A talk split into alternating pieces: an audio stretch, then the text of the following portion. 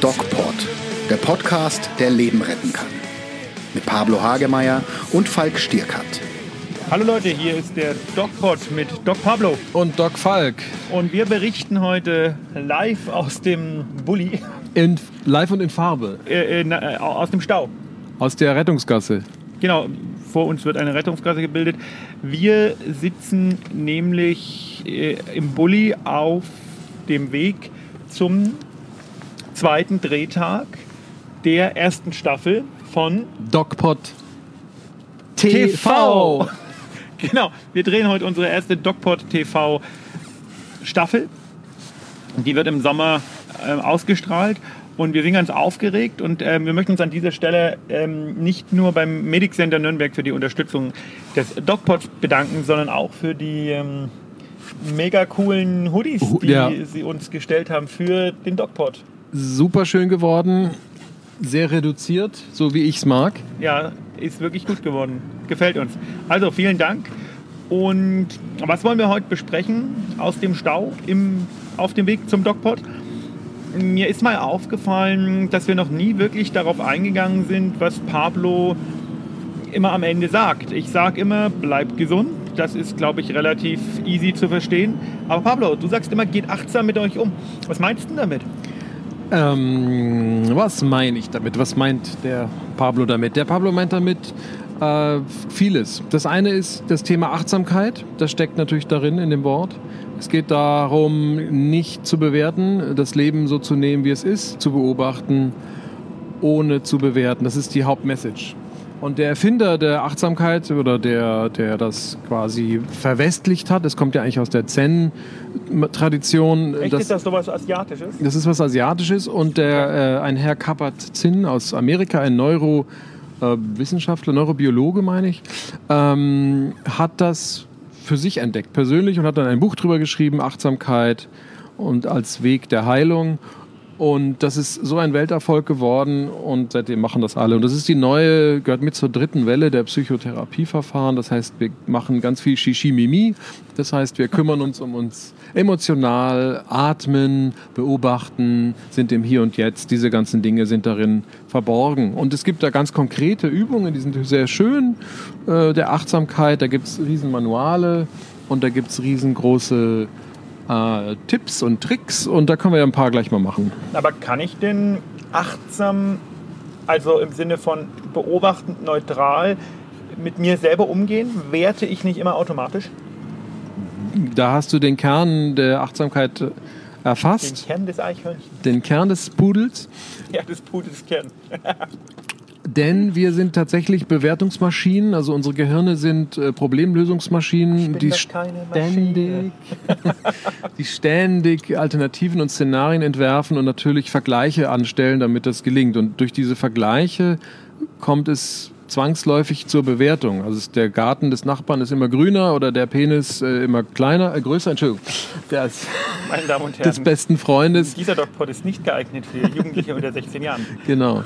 Also wir sind immer neidisch und eifersüchtig und das ist ein Riesenproblem, weil es uns unglücklich macht. Wenn wir nämlich stimmt. das Glück jagen und verfolgen, stehen wir zwangsläufig ständig im Unglück. Aber ähm, das äh, funktioniert ja auch andersrum. Wir haben gestern über einen gemeinsamen äh, Bekannten von uns gesprochen, ähm, der, äh, ja, wo du zumindest impliziert hast, dass er von allen denkt, dass sie ihm neiden und deswegen keine Freundschaften zulässt. Nein, Das funktioniert also auch andersrum. nein, also ja, aber ähm, die, die äh, Dinge, die ähm, uns selbst in der eigenen Wahrnehmung äh, verzerren, sind ja unsere eigenen Dinge. Also wenn wir zum Beispiel eben meinen, dass der Garten des Nachbarn grüner ist als unser eigener, dann müssen wir ja ein Konzept davon haben, ähm, was ein grüner Garten ist. Aber die Frage ist natürlich, ob der Nachbar dann nicht sagt, der einen super grünen Garten hat, äh, ob der nicht impliziert, oh, mein Nachbar neidet mir den grünen Garten und eigentlich ist es gar nicht so. Und das, Das macht die Missgunst. Also verstehst du, worauf Genau. ich hinaus will? Ja, aber es sind ja die eigenen äh, Erwartungen und die eigenen Befürchtungen, die man überträgt auf, das andere, auf den anderen. Und der, der andere hat vielleicht, ist völlig, ist völlig egal, wie, wie grün sein Garten ist.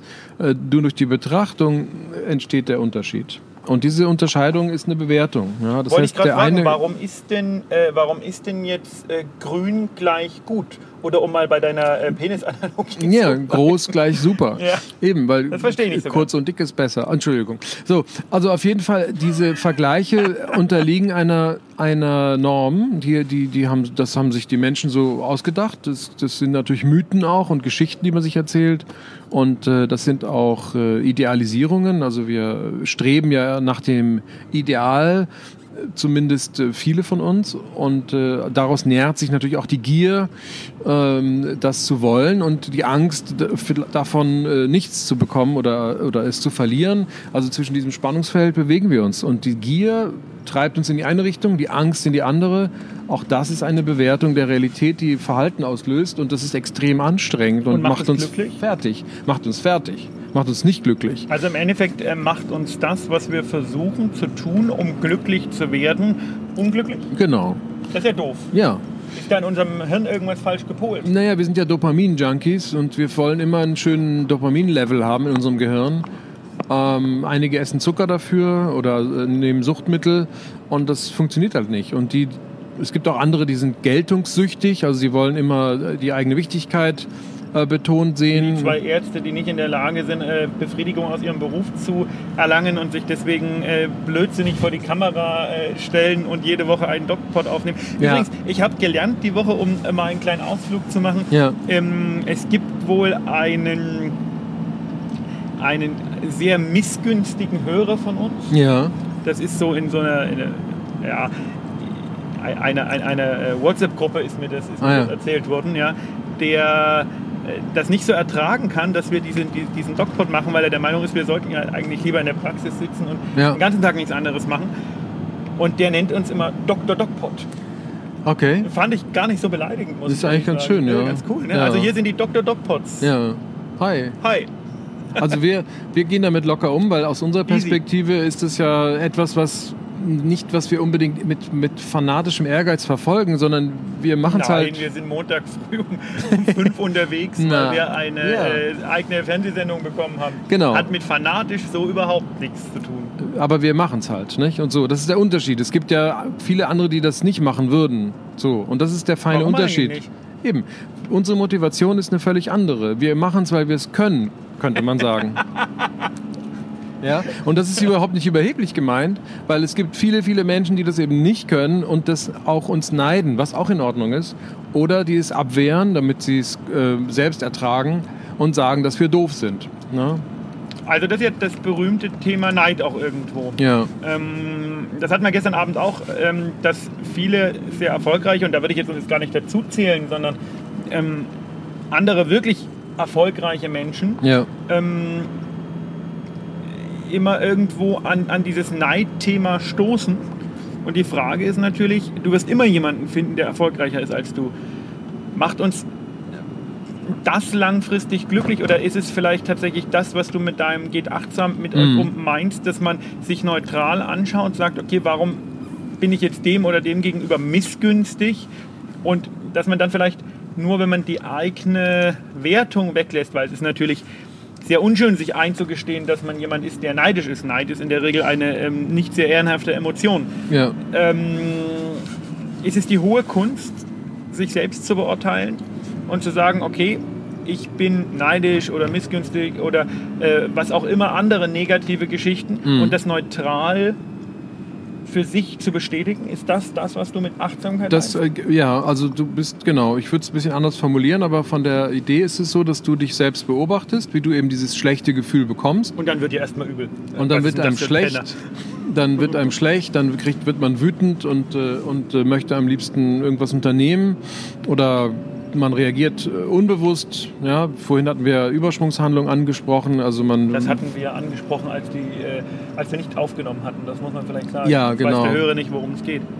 Ja, wir hatten damals vorhin über Übersprungshandlung gesprochen im Rahmen einer Angstexposition, also einer Konfrontationssituation mit dem, was einem Angst macht. Und so ähnlich ist es auch bei Dingen, die einem unangenehm sind. Also unangenehme Gefühle äh, sind ja auch äh, sowas wie Angstgefühle, sehr wahrscheinlich äh, tiefenpsychologisch. Das heißt, wir vermeiden das. Und äh, sobald wir damit konfrontiert werden, ähm, fangen wir an, Alternativverhalten zu entwickeln, damit wir dieses eine unangenehme Gefühl nicht spüren. Also wir kratzen uns am Kopf oder wir lenken ab mit einem anderen Thema. Und das sind alles Übersprungshandlungen. Ist das dasselbe Prinzip, ähm, dieses sich neutral anschauen und äh, bewerten, wie man ist, auch wenn man es nicht wirklich sehen will? Oh, oh, oh Siri spricht. Kilometer wir sind also in Richtung Stuttgart.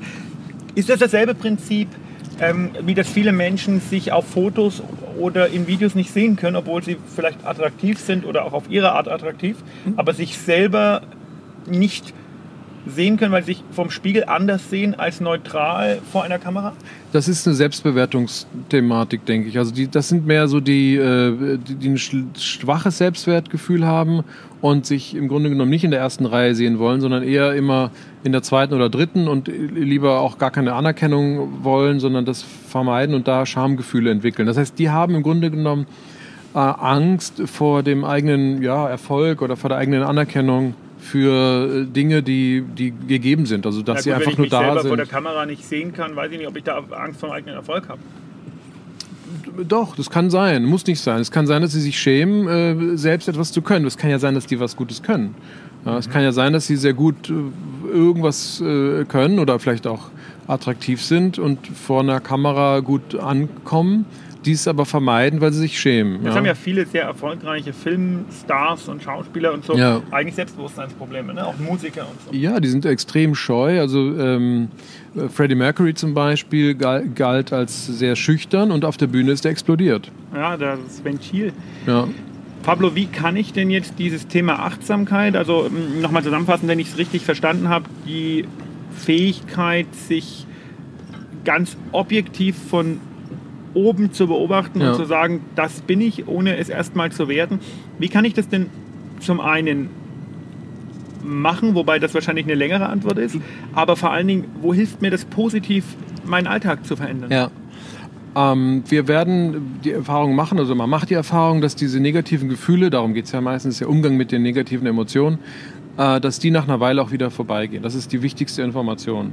Das heißt, wenn wir es nur aushalten, diese Zeit, in der das emotional anstrengend ist, werden wir gleichzeitig ruhiger und entspannter. Also ich darf schon Emotionen dabei haben bei der Achtsamkeit, ja, weil es, auf jeden es, Fall. es geht ja eigentlich um die neutrale Beobachtung. Genau, du beziehst selbst, eine neutrale selbst. Beobachtung, aber emotional schwingst du mit. Du bist ja, wir sind ja Menschen.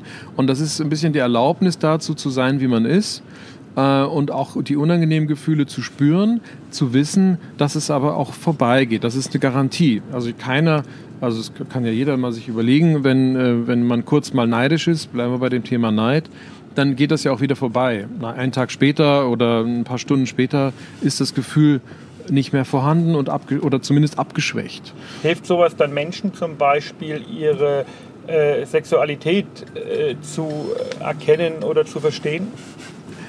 Sexualität ist das schwierigste Thema in dem ganzen Emotionsgerangel. Ja, aber ich meine jetzt diese Achtsamkeitsgeschichte. Es gibt ja Menschen, die homosexuell sind und das nicht für sich äh, ja. eingestehen ja, das wollen. Und ist wenn ich jetzt eine Angst. Achtsamkeitsgeschichte mache und äh, ja. neutral beobachte, weil meine Frage ist natürlich, äh, ja. du sagst immer, geht achtsam mit euch um, was bringt mir das? Das bringt die Beruhigung. Also das Ziel der, der ganzen Psychotherapie-Geschichte ist ja im Grunde genommen das, was eigentlich ein Kind automatisch kann, nämlich sich selbst beruhigen. Ein Kind sollte innere Regulationsmechanismen lernen. Wenn es das nicht tut, äh, wird es im Laufe des Lebens wahrscheinlich psychisch krank. Das heißt, es kapiert nicht, äh, sich selbst zu beruhigen. Das mag etwas sein, was vielleicht äh, komisch klingt, aber es gibt wirklich viele, viele Menschen, die das nicht hinkriegen. Die das wissen ist heute nicht, in dem Dreh auch unser Thema. Ne? Ja, die wissen nicht, wie sie sich zu beruhigen haben. Die denken, man muss da irgendwas Wildes machen. Dabei passiert das innerlich, psychologisch. Ja, das, und äh, die Achtsamkeit öffnet im Grunde genommen einen Raum zwischen äh, Ursache und Wirkung oder zwischen äh, Reaktion und Stimulus. Das ist die Pause ja, oder die Atempause. Man kann es in der Atempause vielleicht auch sagen Wenn wir einatmen, machen wir etwas, sind wir aktiv und wenn wir ausatmen, sind wir aktiv. Sag mal ein ganz konkretes Beispiel, und wir wie ich vernachlässigen- diese Achtsamkeit anwende. Ja, also wir vernachlässigen die Pause, wenn wir atmen. Ne? Wir haben sie ja gar nicht bewusst. Aber die, dieser Wendepunkt, das heißt zwischen Ein- und Ausatmen, ist ja ein Raum, ein, eine Pause. Und wir können diesen Bereich nutzen, indem wir ihn größer und mächtiger werden lassen. Das war kein ganz konkretes Beispiel? Doch, jetzt kommt's. So. Wenn du dir vorstellst, dass du durch die Atmung, indem wir einatmen und ausatmen, uns selbst verlangsamen können, als Konzept, dann kannst du durch eine Atemübung beispielsweise viermal oder bis vier zählen einatmen. Mach das mal, Falk. Im Geiste bis vier zählen einatmen. Okay. Dann im Geiste bis vier zählen und den Atem halten. Dann ausatmen bis vier zählen. Und dann wieder den Atem halten und bis vier zählen. Das funktioniert sicher sehr gut, aber ich bin entspannt. Die Frage ist ja, was ich mit konkretes Beispiel meinte, in welcher Situation hilft mir das? Ähm, In jeder. Unsere Hörer, In jeder sagt, okay, seid achtsam, geht achtsam mit euch um. Genau. Wann, wann sollen die das machen? Wenn sie angespannt sind, wenn eben dieses negative Gefühl da ist. Also wenn wir jetzt zum Beispiel eine Angstsituation erleben, können wir damit uns äh, schnell runterbringen. Wenn wir ähm, ein stressiges berufliches Gespräch vor uns haben, können wir uns damit beruhigen. Das heißt, wir machen diese Übung, dieses im Quadrat atmen, sagt man dazu auch. Das ist eigentlich eine sehr wirksame Übung. Also bis vier zählen einatmen, also eins, zwei, drei, vier, einatmen die ganze Zeit. Im Quadrat atmen. Ja, dann äh, Atem halten bis vier zählen. Eins, zwei, drei, vier. Dann ausatmen. Eins, zwei, drei, vier. Also langsamer zählen als ich. Ich bin jetzt ein bisschen getriebener. Ähm, und dann wieder den Atem halten und bis vier zählen. Ganz ja entspannt, fast im eigenen Richtung Rhythmus. Meditation. Das hat ja damit zu tun. Das waren ja die einleitenden Worte, dass es aus der Zen-Tradition kommt. Genau. Das ist so sogenannte Metta-Meditation, nicht Meta, sondern Metta. Das ist so eine indische äh, ähm, Zen-Geschichte da. Also du musst im Grunde erst erkennen, dass du momentan in einer Situation bist, die ähm, dich äh, In Spannung auf, bringt. über Klammer zu fordert. Genau. Und ähm, erst dann kannst du ja deine Schlüsse daraus ziehen. Genau. Ich glaube, das hat auch viel äh, Die damit zu tun, wenn ich jetzt zum Beispiel auf die äh, andere Spur gucke. Ne? Ja. Da ist ein Riesenstau. Ja. Und ich glaube, das hat auch, das würde mich zum Beispiel, wenn ich in, in, Stress habe oder wenn ich es eilig habe, würde mich das extrem aufregen und ärgern. Dann würde ich anfangen, mich über die blöden Idioten zu ärgern, die, Genau, äh, die weil nicht ordentlich fahren, das im und Fokus Unfall hast. verursachen und so. Ja. Und hat es auch was damit zu tun, einzugestehen, dass man an manchen Situationen schlicht nichts ändern kann? Richtig. Auch das gehört zur Achtsamkeit, zu akzeptieren, dass man Dinge nicht ändern kann. Das auch, ist sehr schwierig, ne? Das, die, die, diese Mm, Akzeptanz. Das ist Also, auch nur ein, ähm, eine, eine, ähm, eine Regung, die du dann spürst. Du spürst ja dann eine Sp- Anspannung. Wir sprechen immer vom Spannungsniveau. Das kann sehr hoch sein, bei 70, 80, 90 Prozent oder normal bei 30 oder 0. Ähm, und wenn dein Spannungsniveau steigt, aufgrund dieser kognitiven Sache, die du gerade gesagt hast, also rein gedanklich siehst du den, den Stau und kriegst Stress, steigt deine Spannung, kannst du mit, der, mit dem Gedanken äh, dich umprogrammieren, dass du sagst, es gibt Dinge im Leben und das muss ich akzeptieren, die ich nie ändern kann, die ich nicht ändern werde und auch nicht kann. Und dann sinkt die Spannung wieder. Das Man- will ich ähm, demnächst tatsächlich mal probieren. Ja. Also Wahnsinn. Pablo, dieser Podcast hat mir echt was gebracht. Siehste mal. Wahnsinn. Also wir haben, äh, ich, ich versuche es mal zusammenzufassen. Wir haben gelernt, geht achtsam mit euch um bedeutet, schaut euch neutral an, schaut euch mehr oder weniger von oben an, schaut, was seid ihr eigentlich so für Typen, was ist eigentlich gerade die Situation für eine Situation und wenn ihr auf dem Schluss kommt, es ist gerade irgendwie äh, geistig oder emotional eskalierend, dann gibt es sicherlich verschiedene Techniken, das zu deeskalieren. Die erste Technik ist überhaupt anzuerkennen, dass das sinnvoll ist, Dinge zu deeskalieren. Und die zweite ist im Kreis springen. Nee, im Quadrat atmen. Ja, sehr schön. Und dabei atmen, wenn man im Kreis springt. Ich glaube, das ist ein wunderbares Schlusswort. Wir machen uns jetzt auf den Endspurt in Richtung Drehtag. Wir werden uns auf jeden Fall auf den sozialen Medien vom Drehtag melden. Und wir würden uns sehr wünschen, dass ihr uns auf den sozialen Medien folgt und auch äh, weiter unterstützt. Wir bedanken uns sehr dafür, dass ihr uns regelmäßig anhört. Schaut mal auf Instagram vorbei. Dort ähm, versuchen wir gerade so ein bisschen unsere Instagram-Seite qualitativ etwas zu verbessern, euch ein bisschen Mehrwert zu geben. Einfach mh, mm, eine tolle Seite aufzubauen. Wir machen viele Fotos vom Dreh. Schaut auch auf YouTube vorbei, da haben wir, glaube ich, einen ganz coolen YouTube-Kanal, oder Pablo? Du machst es toll. Mit, danke, mit verschiedenen ähm, Angeboten zu zum einen verschiedene Erkrankungen, die wir immer wieder beleuchten und jetzt ganz neu auch den Doc-Vlog, den wir auch ähm, diese Woche nochmal aufnehmen werden. Ähm, hat echt Spaß gemacht, den ersten Doc-Vlog zu machen. Das war eine coole Geschichte. Und wir bemühen uns, das DocPod-Universum größer und für euch vor allen Dingen ähm, ja, reichhaltiger zu machen. Und wir bedanken uns dafür, dass ihr uns dabei unterstützt. Und dementsprechend bleibt uns jetzt erstmal nichts anderes zu sagen als bleibt gesund und geht achtsam mit euch um. Mehr bei uns im Netz auf nordbayern.de.